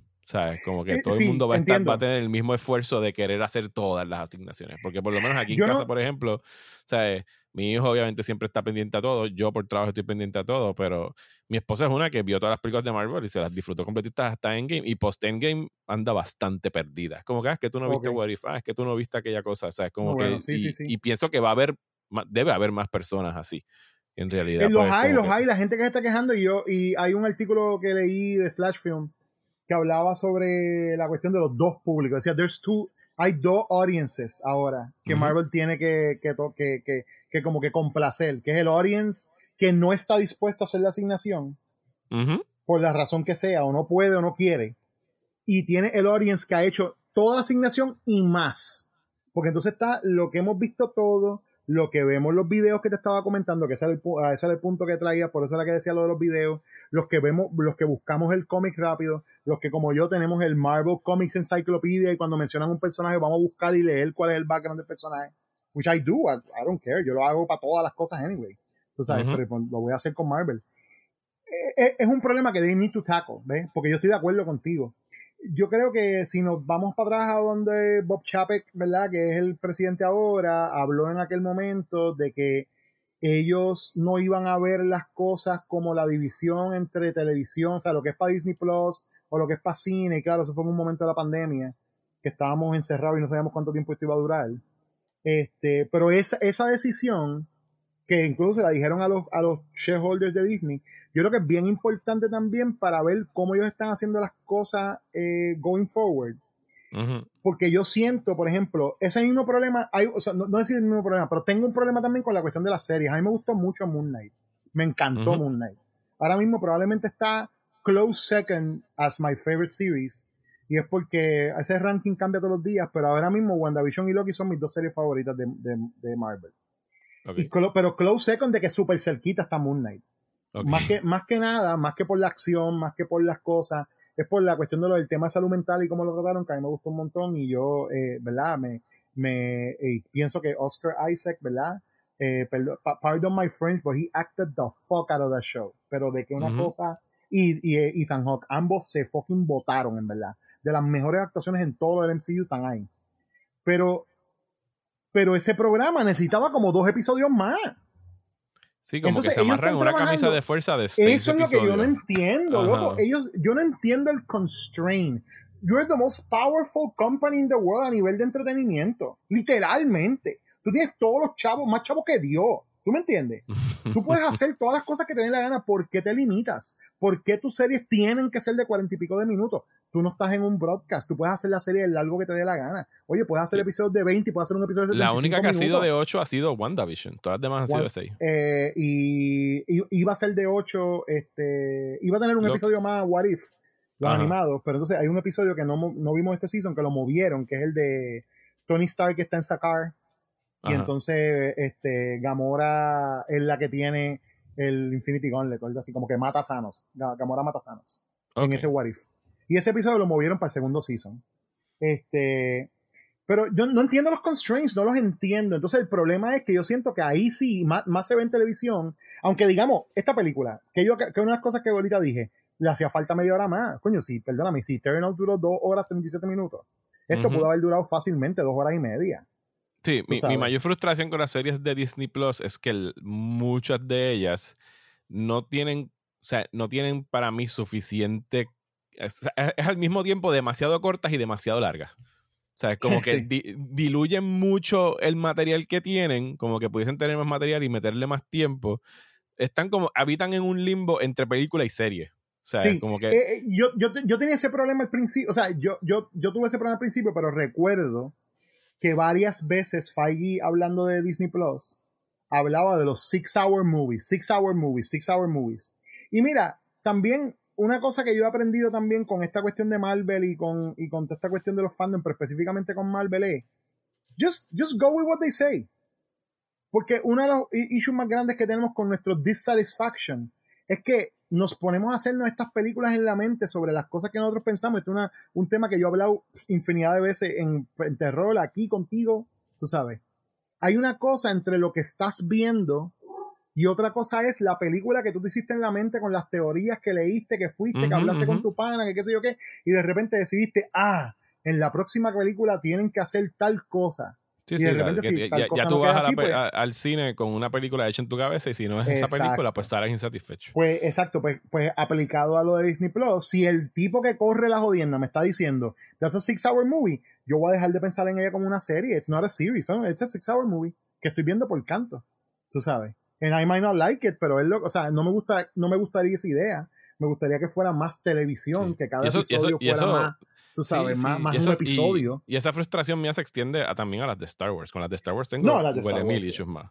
O sea, eso, eso sí es un 8-hour, very slow, non-moving, boring movie. A mí, yo te, yo te juro que la única, o sea, la manera, yo no decir la única porque no, no es la única, pero la manera en la que yo encontré el enjoyment de Mandalorian fue cuando tuvimos aquella conversación de que parecía Cena the Warrior Princess. ¿Te acuerdas? Que era, sí, eh, Mandalorian llega al pueblo, hay un problema, él tiene un problema, se ayuda mutuamente y sigue para adelante. Esa es la, fórmula de cine. Una vez nosotros tuvimos esa conversación, Believe it or yo dije, ah, está bien, pues ya yo sé cómo ver el show. Porque eso es una cosa importante también, how you approach lo que estás viendo.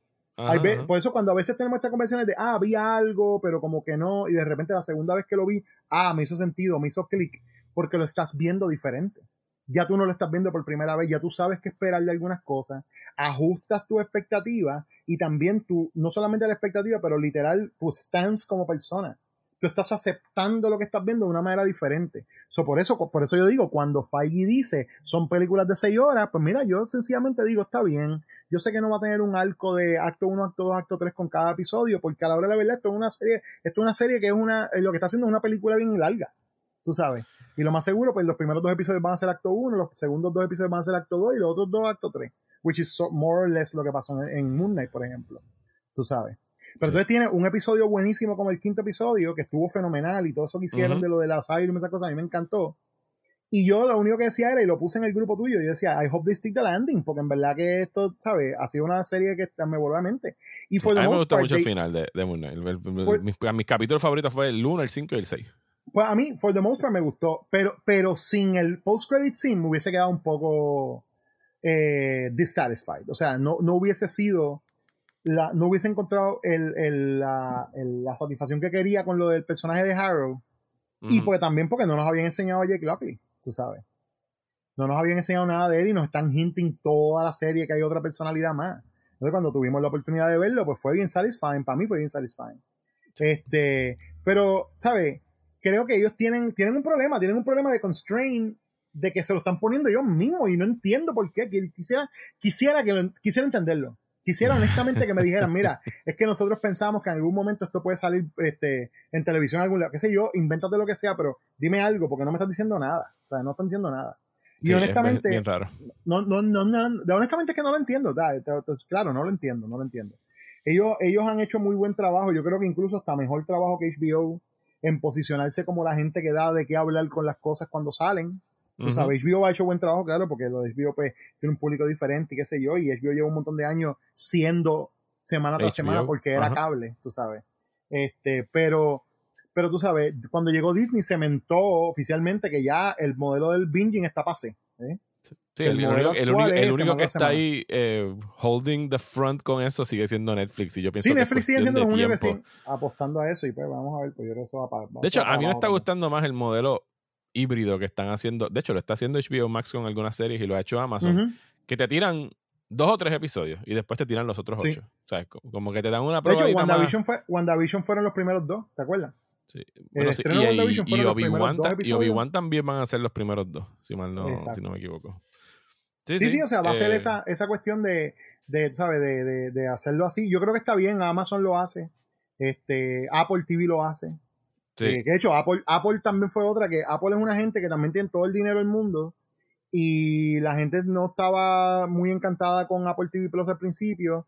Lazo obviamente jaló un montón de gente para allá, pero lo que yo he estado leyendo y lo que, y lo que he visto, porque no he visto mucho, pero lo que he visto la calidad de las series de Apple está bien consistentemente buena. O sea, que de, oh, lo que están sacando ahora está bien. Sí. O sea, Foundation es de las. O sea, la historia está ok. Pero en términos de budget y de efectos especiales, o sea, no, o sea, hay películas con pues, no sé cuánto es el presupuesto. No voy a decir el doble porque de seguro Apple le tiró 500 millones por episodio, una cosa así bien exagerada. Eh, pero, pero si no has visto Foundation, o sea, se ve ridículamente cabrona. Sí, sí, Es una muy buena serie de ciencia ficción. Y, bueno, hemos, yo creo que hemos cubierto todas las bases, o la mayoría de las bases en esta conversación. Mira, hablamos más sobre, sobre Marvel y el What If y para dónde van. Eh, hablamos de Doctor Strange también, por es que yo creo que a la hora de la verdad también esa es la, esa es la conversación, ¿no? Porque sí, la película, pues tiene unas cosas, o sea, las películas, pues sí, yo puedo entender lo de que la gente diga como, ah, me hubiese gustado ver más multiverse, pero a la vez siento también que la, eh, eh, tener más multiverse hubiese hecho a la historia, la historia mejor. No creo que la hubiese hecho mejor. Hubiese hecho la película mejor, a lo mejor visualmente hubiese sido mucho más interesante de lo que es, que de por sí es interesante. Hubiese añadido otro nivel más de, tú sabes, de, algo, algo interesante. Eh, yo creo que lo de, yo no sé, honestamente, a ver la verdad, cuánto, cuánto Marvel y Sony hayan cuadrado la cuestión del multiverse, porque yo siento que Spider-Verse, ¿verdad? fue que tiene su razón de ser Spider-Verse por los cómics también, aparte de todo el revolú del multiverse. Este um, fue como que el catalítico para que esta gente dijeran, sí, por ahí es que nos vamos a tirar, ¿tú me entiendes? Por ahí es que nos vamos a tirar. Y, y, la, y por eso es que yo siento que también las reglas han estado un poco confusas porque Sony plays fast and loose con Marvel como les da la gana, como vimos con Morbius, ¿verdad? Este, o sea, y, y yo, uh, yo, no, yo no he visto Morbius. Yo te soy bien honesto. Yo no he visto Morbius porque no quiero llorar en el cine. no quiero llorar, no llorar de la tristeza, llorar, yo llorar de la frustración y del encarnamiento. yo la vi, no vas a llorar. A lo mejor no, bueno, y, y, llorar de lo mala, me dicen. O sea, puede que. O sea, yo. Lo que yo dije cuando la vi fue como que, ah, mira. Eh, finalmente como que una película que le pueda hacer competencia Spawn como la peor película de 1998, porque se siente como una película cuando, como cuando todavía no sabían hacer películas de superhéroes. si, lo hubiésemos visto en el 98, hubiésemos estado como que, ¡ay, qué cool! Hicieron una película de Morbius que se joda que es una mierda. Tú sabes que yo estaba pensando en eso cuando vi los cortos. Cuando vi los cortos, yo decía, ¿por qué esto, ¿por qué esto parece una película de 90 superhéroes? Yo no me, no, no, no, me, lo expliqué nunca. O sea, nunca me gustaría decirte que es todo a propósito, pero no. Claro. pero sabes sabe la, pero sabes la historia de, de, que el post-credit scene no fue consultado con Marvel, ¿no? Claro, si, si no tiene sentido. El post-credit scene de, de, de, Vulture, eso no lo consultaron en ningún momento. De la misma manera que ellos no consultaron el de, el de Venom. Pero es que it makes no sense. O sea, el post-credit scene de Morbius no tiene sentido alguno. Ni siquiera por las reglas establecidas por ellos sobre cómo funciona el Precisamente por las reglas establecidas no hace sentido. Precisamente por las reglas. Y entonces tienes una locura de... de, de, y entonces pues ahí es donde yo digo... Sony va derechito a cagarla. O sea, es como que ya la está cagando. Es, Totalmente. Pero entonces esa es la cosa. Por ejemplo, Sony que tiene, tiene derecho a algunos personajes específicamente y que son un montón. Ese lado de Marvel de, de Spider-Man son cientos de personajes que ellos pueden usar. Es una cosa bien loca. Pero ellos, ellos tienen esa cosa de que los variants no se parecen. ¿eh? Ellos lo tienen. Ya lo vimos en No Way Home. Pero ¿qué pasa? Entonces también tenemos que los variants se parecen en la película de Marvel. Pero en Loki, Loki tiene variants que no se parecen. Eso es lo que yo me refiero con la inconsistencia de las reglas, ¿ven? Either tú puedes tener variants que no se parezcan a ti, porque si tú puedes tener variants que no se parezcan a ti, está implícito que van a haber algunos que se van a parecer a ti. ¿eh? Algunos. Y van a haber otros que no. Esa es la parte que yo creo que como que nunca ha habido un, o sea, y, y vuelvo al punto de lo del fase 1 a 3. Fase 1 a 3 tuviste varias películas donde gente se paraba a explicarte.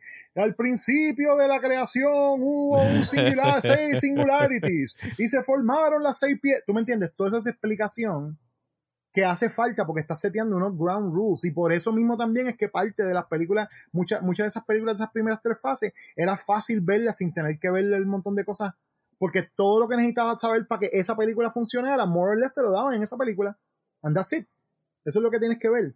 Obviamente ya estamos en un punto donde ya estamos entrando en la concentración, en, las clases de concentración. ¿eh? Y entonces, pues ya aquí no hay break, aquí hay prerequisitos. aquí hay prerequisitos y pues, ¿sabes? Mucha gente no quiere coger el prerequisito. Y yo, y, entiendo que es un problema, claro que sí, o sea, yo lo voy a seguir viendo.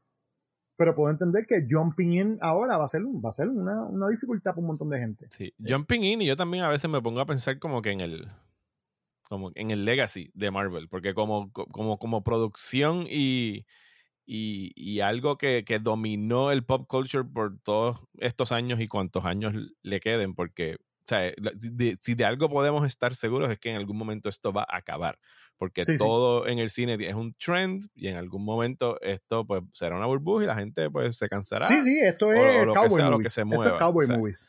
Exacto. Eh, digo, esa es la comparación que han hecho, eh, pero que yo pienso en términos de legado, o sea, qué sé yo, no, no, no, tendría una manera de cómo yo pensar de la manera que tú y yo ahora podemos descubrir películas de los 30, de los 40, de los 50, de que queremos ver James Bond, de que queremos ver películas de Hammer. No, no hay un comparativo con lo que está haciendo Marvel, pero estoy pensando en alguien que en el 2052, qué sé yo, estoy hablando con mi nieto, y ya las películas de Marvel están pasé, pero tuvieron su heyday, y es como que decirle, mira, tienes que ver todas estas películas y en este orden. O sea, porque tú no puedes apuntarle directamente a, una. Quizás a, qué sé yo, tiene que hacer un self-contained movie eh, para que puedan verlas, pero que o sea, en el futuro, quien quiera de verdad ver y apreciar lo que fue el MCU, de la única forma que puede verlo es en orden. O sea, porque ni siquiera con James Bond, con James Bond tú le puedes decir a alguien, mira, ve esta de Roger Moore y esta de aquel otro. O sea, es como que tú estoy hablando de, tratando de pensar en franquicias que lleven así décadas sí, sí, sí. funcionando. Bueno, pero, pero las de Daniel Craig tienen continuidad entre una y otra, ¿no? Las de Daniel Craig tienen continuidad. Eso es una porque ese es el efecto Marvel. sí, ese es el efecto ese es el efecto Marvel. Exacto. Eh, yo, yo pienso esto, mira, yo pienso que, que sí va a ser un problema y también pienso que they have an out. They have an out to reboot the whole thing y empezar desde cero. Ah, no, claro. Precisamente, el multiverso les da toda. Eso va a pasar. No, no, claro. Y eso, pasa en los cómics. Cada vez, que se, cada vez que hay un revolú muy cabrón, le dan reset al botón y es como que vamos a rehacer el universo y ya. Que, claro, pero a diferencia de DC, que DC Comics ha reboteado su universo desde cero, literalmente, y han vuelto a hacer los origin story de los, de los personajes cada cierto tiempo Marvel ha reseteado la cantidad de personajes que tienen vueltos y la gente que está, pero they never reset the whole thing. Ellos nunca lo han hecho. Eh, eh, o sea, Marvel, eh, en teoría, es la historia más larga, serialized story en la historia de la humanidad, porque lleva que 60, años lleva Marvel siendo Marvel. desde los 60, sí. Desde los 60, exacto. que, y son historias que continúan siendo, este, o sea, que siguen siendo una continuación que no necesariamente es que empezaron desde cero, pero, pero el punto que, que, iba es esto. Secret Wars ¿verdad? Y spoiler alert, pero Secret Wars obviamente tiene que acabar con que no puede haber un revolú de, o sea, los multiversos no pueden estar en pelea, el multiverso no puede estar en pelea, tenemos que no regresar a un universo. Hay que volver a uno, exacto. So, hay un reset que se hace hasta cierto punto, pero de los universos, ¿eh? Como de los universos se resetea. Y entonces, yo pienso que eso es un out que ellos se reservan. Si ellos quieren anunciar Secret Wars como el gran evento al final de, de qué sé yo, la fase 5 o la fase 6, dentro de tres años o cuatro y quieren anunciar que, Secret Wars va a hacer eso. Yo pienso. Yo pienso que, yo también pienso que debe ser más tiempo, pero cuando sea que salga, ellos pueden sencillamente decir, ok, y al final de esto, we're done con esto y vamos a empezar en cero con los personajes. ¿eh? Y ahí pueden hacer origins nuevos, ahí pueden recastear, ahí pueden usar otras cosas. Yo pienso que tienen una manera de hacerlo. Con, con respecto a lo del legado, pues hermano, el yo pienso que el legado, el legado de Marvel va a ser lo mismo que estamos viendo ahora mismo, va a ser una asignación, va a ser el, legado de Marvel va a ser para que tú puedas entender todo esto, tú vas a tener que ver las cosas y si es una cosa mala para un montón de gente y va a haber gente que lo acepte porque yo pienso que también nosotros todo el tiempo lo vemos del crisol de cómo nosotros vimos las películas antes y cómo descubrimos las cosas viejas, pero en realidad es que hasta que Marvel no se puso a hacer eso, nadie lo había intentado. ¿eh? they set, they set up, ellos fueron el, el paradigm shift en el cine. For better and worse. ¿eh? Ellos fueron el paradigm shift en el cine. Entonces, ese es el legado. El legado fue, Marvel fue la compañía que, que, que encontró alguna fórmula que hasta ahora podríamos decir que pocas otras franquicias han logrado tap into que es la combinación de ser bien este eh, eh, character oriented este y también bien este complaciente con el público en el fanservice y eso pero a la vez unas historias que sean lo suficientemente compelling con la mezcla correcta entre efectos especiales actuación sabes drama comedia acción horror esto lo otro todo nadie más lo ha intentado nadie más lo ha intentado o sea y digo nadie más lo ha hecho eh, exitosamente lo han intentado varias personas o sea, mira, Universal trató de hacer lo del Dark Universe eso y eso de Mommy fue un desastre. Tú sabes. Eh, eh, sabes yo, yo el otro día estaba viendo, ahora mismo no, no, no recuerdo qué site fue, pero leí un, un listicle que hablaba sobre todas las franquicias que habían intentado go la ruta de, de, de, Marvel, ¿verdad? Ajá. Y casi todas han fallado. La película. Sí, no, no, a nadie le ha salido. la película esa que salió de Bloodshot, creo que, que se llamaba la de, la de Vin Diesel que es un personaje de Valiant Comics. Eso era un intento de, de, kickstart un universo de esos personajes. Valiant tiene un fracatán de personajes también. Y no le salió. Pero, no le salió porque sus personajes no son lo suficientemente conocidos. People don't care. La gente, yo no. O sea, no sé, yo no he visto Bloodshot, pero en verdad tampoco vi los cortos y no me interesaba verla. yo ni me acordaba que existía hasta que tú la mencionaste. Perdón. Eh, Desafortunadamente existe, sí. Este, de la misma manera que existe Oz the Great and Powerful. Boom, ahí está. Bueno, y como. and we bring it back to the beginning. Exactamente, we bring it back y como, to the beginning. Y como Vin Diesel mata cualquier conversación, y de hecho está matando activamente su propia franquicia, porque ya vimos como los directores están saliendo porque no pueden bregar con su giant. Válgame. Y Justin Lin, que se ve que es el tipo más chill del mundo. Mira, mano, la, el video, ese de, el video de Vin Diesel con Justin Lin, la incomodidad de Justin Lin en ese video de como que este cabrón, mano, cuántas películas. Ah, espérate, yo no he visto ese. ¿Tú no has visto ese video? No, no, no, envíamelo. Como dos, te lo envío, como dos días antes de que Justin Lin anunciara como que I'm out, Vin Diesel tiró en, su Instagram un video de, o sea, él grabándose en un selfie con Justin Lin al lado, Justin Lin está sentado y él está parado y, Vin Diesel está como que, esta va a ser la película más cabrona, ¿verdad, Justin? Y Justin como que, sí, yo, yo, yo espero que lo sea. O sea, la cara, o sea, Justin tiene una cara de que cuando tú, después cuando tú lo ves con el contexto de que el tipo tenía como que diferencias creativas con el tipo y no podía bregar, o sea, se lee completamente distinto. Primero tú puedes pensar que está cansado y después que tú entiendes, ah, no, el tipo está bien frustrado. Y, y Vin Diesel lo, más seguro le dio como con encerrona ahí en su Instagram, en Story, y el cabrón was having none of it. Sí, él está eh, como que, ya, ya, lo más seguro ahí él estaba pensando irse para el carajo. Ajá. Y él dijo, mientras está pasando todo, él está, yo no quiero estar aquí, yo no quiero estar aquí, yo, no quiero estar aquí. yo no quiero estar aquí, como puñeta hemos hecho 10 de estas películas, eh, pero anyway. Eh, gracias Vin Diesel por acabar este podcast. gracias. Pepe, gracias, nos volvemos a reunir. Gracias, gracias Vindicito, de, de, de, de Naranjito. Exacto. Si no visto- terminemos, eso es clásico. Si no han ido, vayan a YouTube, busquen Vin Diesel en Por naranjita favor. y, y celebren la dicha de lo que es tener a Vin Diesel en Para que, para que cuando vean esto, acuérdense de la siguiente parte. Cuidado, la cuidado con Vin. Dieselito. La abuela. Tengo las patas malas. A mí me encanta ese fucking video. Lo he visto mil veces, loco. Cuidado con Vin Dieselito, Cuidado cuidado. con Vindicito, cuidado con Vindicito. Este, Eh. gracias por la invitación, mano, en verdad. Y, No, y yo gracias a ti por súper bien invitarte. grabando y ya, este, eh, que Regresamos. ahí un poco para que, mira, vamos a hacerlo, vamos a hacerlo. No, no, Este- tienes, tienes un open invitation para Thor Love and Thunder en julio. Ah, Eh. nítido, mano, yes. Eso ya viene pronto, así que vamos, vamos a hablar para Thor, que Así que pluguea, eh, ya, ahí ta- todo lo tuyo, donde la gente te puede ta- escuchar o ver. Taika Waititi me tiene pompeado con eso de que Gore va a estar y que bien brutal, de Gore the God Butcher, el personaje Ah, de con, con Bale, so Christian. Bale. Sí, sí. Claro. Dice que es el mejor villano de Marvel, vamos a ver si es verdad. Palabras mayores. Palabras mayores, sí, por eso, vamos a ver.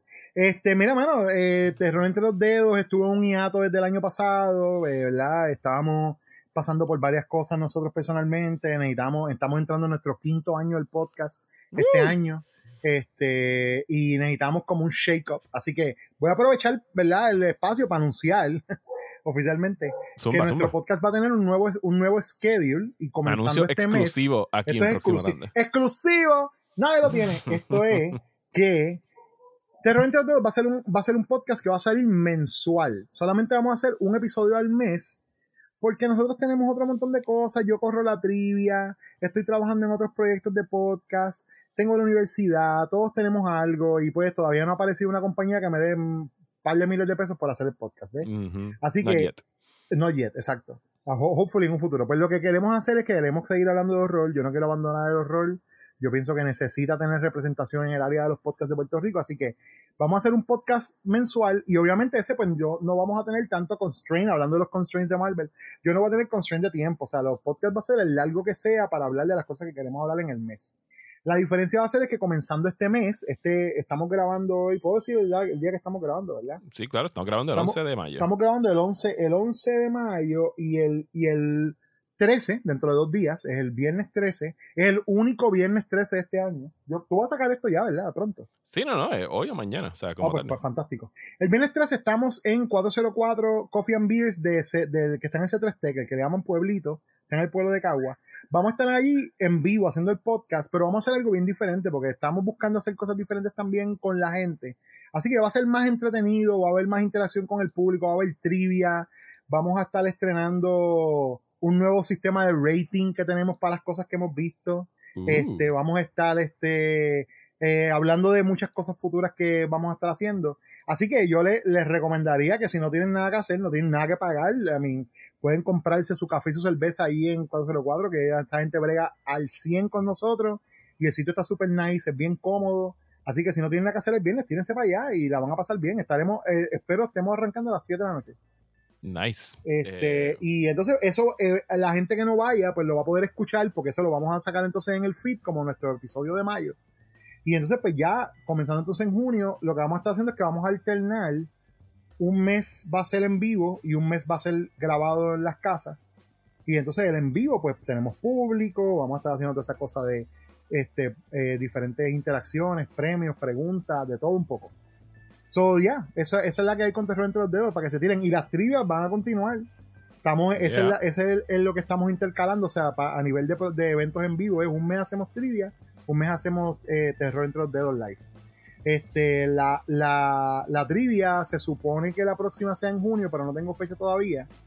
Pero puedo adelantar que hay bien alta probabilidad de que sea de Star Wars. Eso sí puedo adelantar Ok. también. ah, pues ahí yo puedo Así que ya saben. Exacto. Así que ya saben. Y entonces, este, eso, eso es lo que hay. Me nos consiguen en Cold House en Facebook y eh, Cold House en Facebook y en Instagram y Terror entre los dedos en Facebook e Instagram. Ahí estamos todo el tiempo disponibles. Gracias por todo, mano.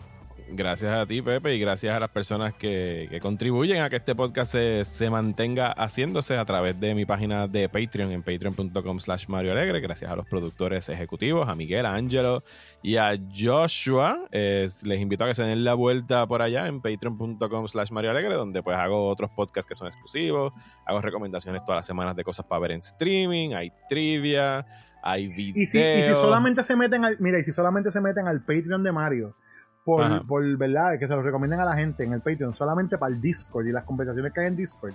Hasta para eso vale la pena. También tenemos el Discord, sí, pueden entrar a Discord y ahí conversamos todos los días en la aplicación. Es un, es un safe space, como que es bien chill chilling todo el mundo. No tienes como que el revolú de Twitter ni las redes sociales, sino que todo el mundo se lleva bien, hablamos de lo que nos gusta, no hay nadie imponiendo opiniones. O sea, es un lugar bastante welcoming, así que saludo a todas las personas que están en el Discord de Próxima Tanda. Así que gracias por el blog, te, Pepe. Si, te juzgan, si te juzgan por, por tus gustos, te, te juzgan de manera silente, no te están juzgando a hablar. sí, nada más mira la aplicación con reojo y dicen, y lo cierran y ya y siguen andando. Exactamente. Pero vamos, muchísimas gracias. Pues muchísimas gracias y hasta el próximo episodio de Próxima Tanda.